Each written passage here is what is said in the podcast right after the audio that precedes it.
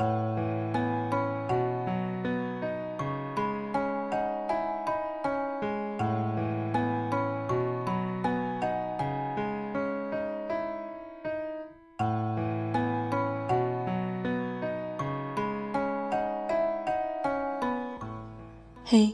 大家好，欢迎来到这个小小的世界。愿我的声音能够在你的城市陪着你。你听见我，我记得你。今天要给大家分享的文章来自甘北，名字叫做《我都道歉了，你凭什么不原谅》？A 同学家庭，B 同学不见了钱。一口咬定就是 A 同学偷的，他当着众人的面去翻 A 同学的衣柜，把衣服掀了一地，骂他是穷山恶水出刁民。钱没找到，B 同学就四处重伤 A 同学，说他一定是惯犯。A 同学呢，因为这个污点失去了那年的助学金，不多，三千块，但对他来讲特别多。A 同学越来越孤僻。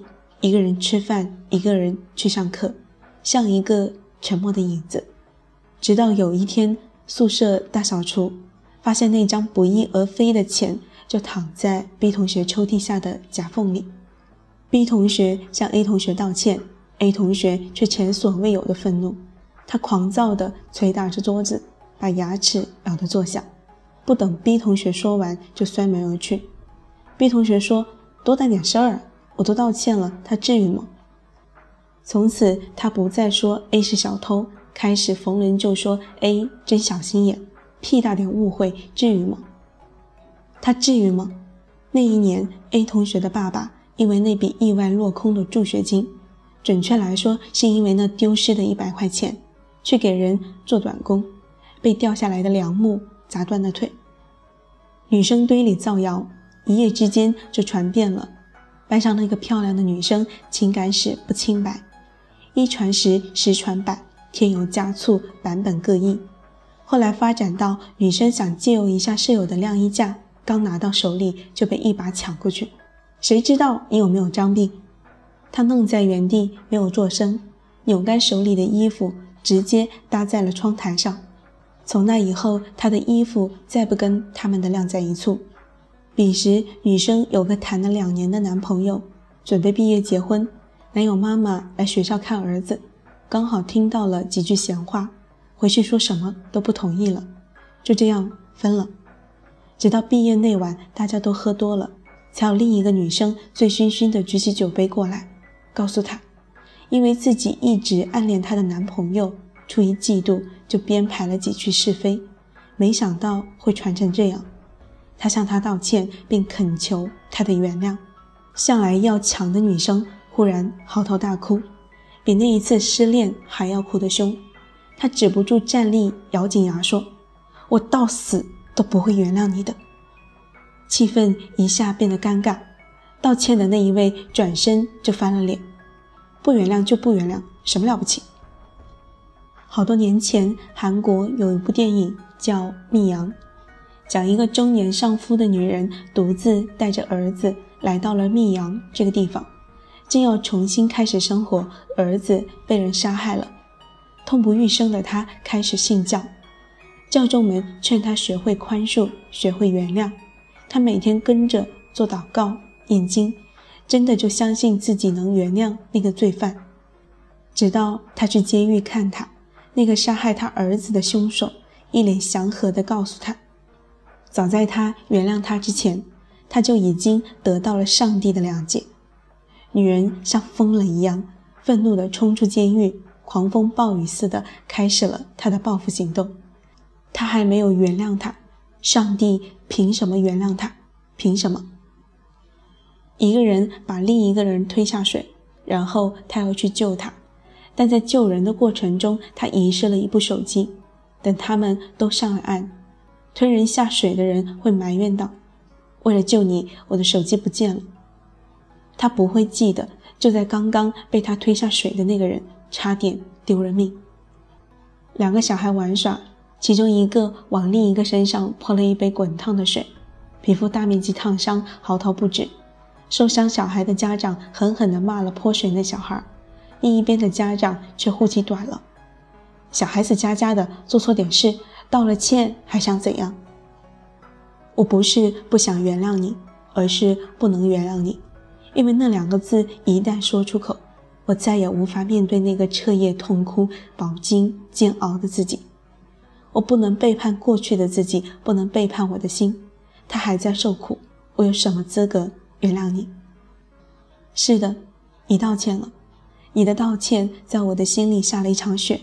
那些委屈和冤屈可以洗刷了，但在那之前，我承受的煎熬和屈辱，丧失的尊严和人生，抹不去的，抹不去的，它就在那里，在噩梦里，在眼泪里，在写满挫折的命运里。世人都知以德报怨，但鲜少有人知道这四个字的后面跟着的是何以报德。以德报怨，何以报德？那么何以报怨？孔子说：“以直报怨。”电影《亲爱的你》，黄渤对人贩子的妻子说：“我顶多做到不恨你，这到头了。我不恨你，这已经是我能做到的全部。”年少时看《神雕侠侣》，一灯大师拖着行将就木的裘千仞到英姑跟前去祈求原谅。很多年前，裘千仞还不是这个奄奄一息的裘千仞。那时候，他有一身绝顶的武艺，一掌拍打在英姑刚出生的孩子的胸口，还要发出朗朗笑声。孩子没了，英姑终生活在仇恨里。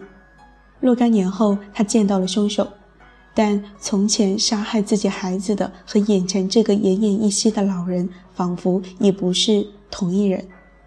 一灯大师劝他放下执念，脱离苦海。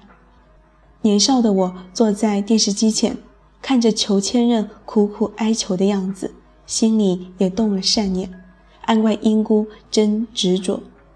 直到如今，我明白了众生皆苦的道理，才懂了英姑的铁石心肠。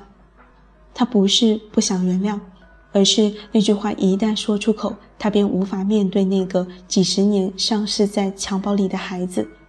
深挨了那一掌的人是他的孩子，他又有什么资格来原谅？我都道歉了，你凭什么不原谅？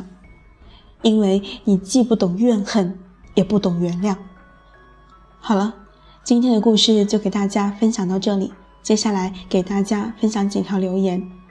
第一条留言来自朱一，他说：“说出去的话就像泼出去的水，收不回来的，就像钉子插在墙上，就算拔了下来也会留下一个洞。讲话也还请三思而后行。”第二条评论来自 Brucey，他说：“记得郭德纲聊过，别人伤害我，我怎么能忘记呢？更不能说原谅就原谅啊。”我要是连这都记不住，这说不过去。还有那些老是劝你大度的人，离他们远一点。事情没发生在他们身上，他们想怎么说就怎么说。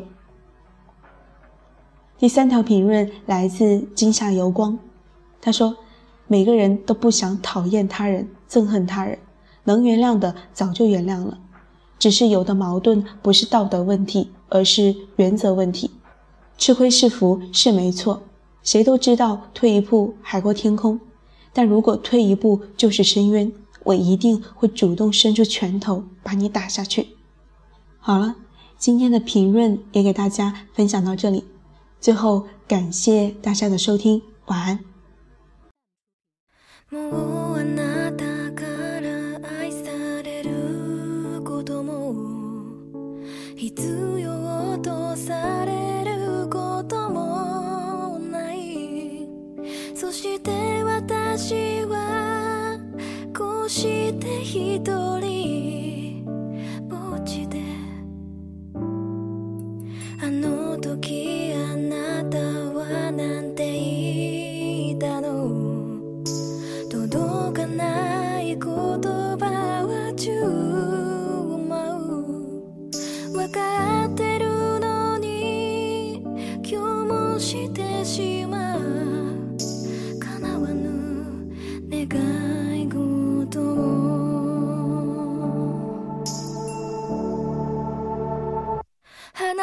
day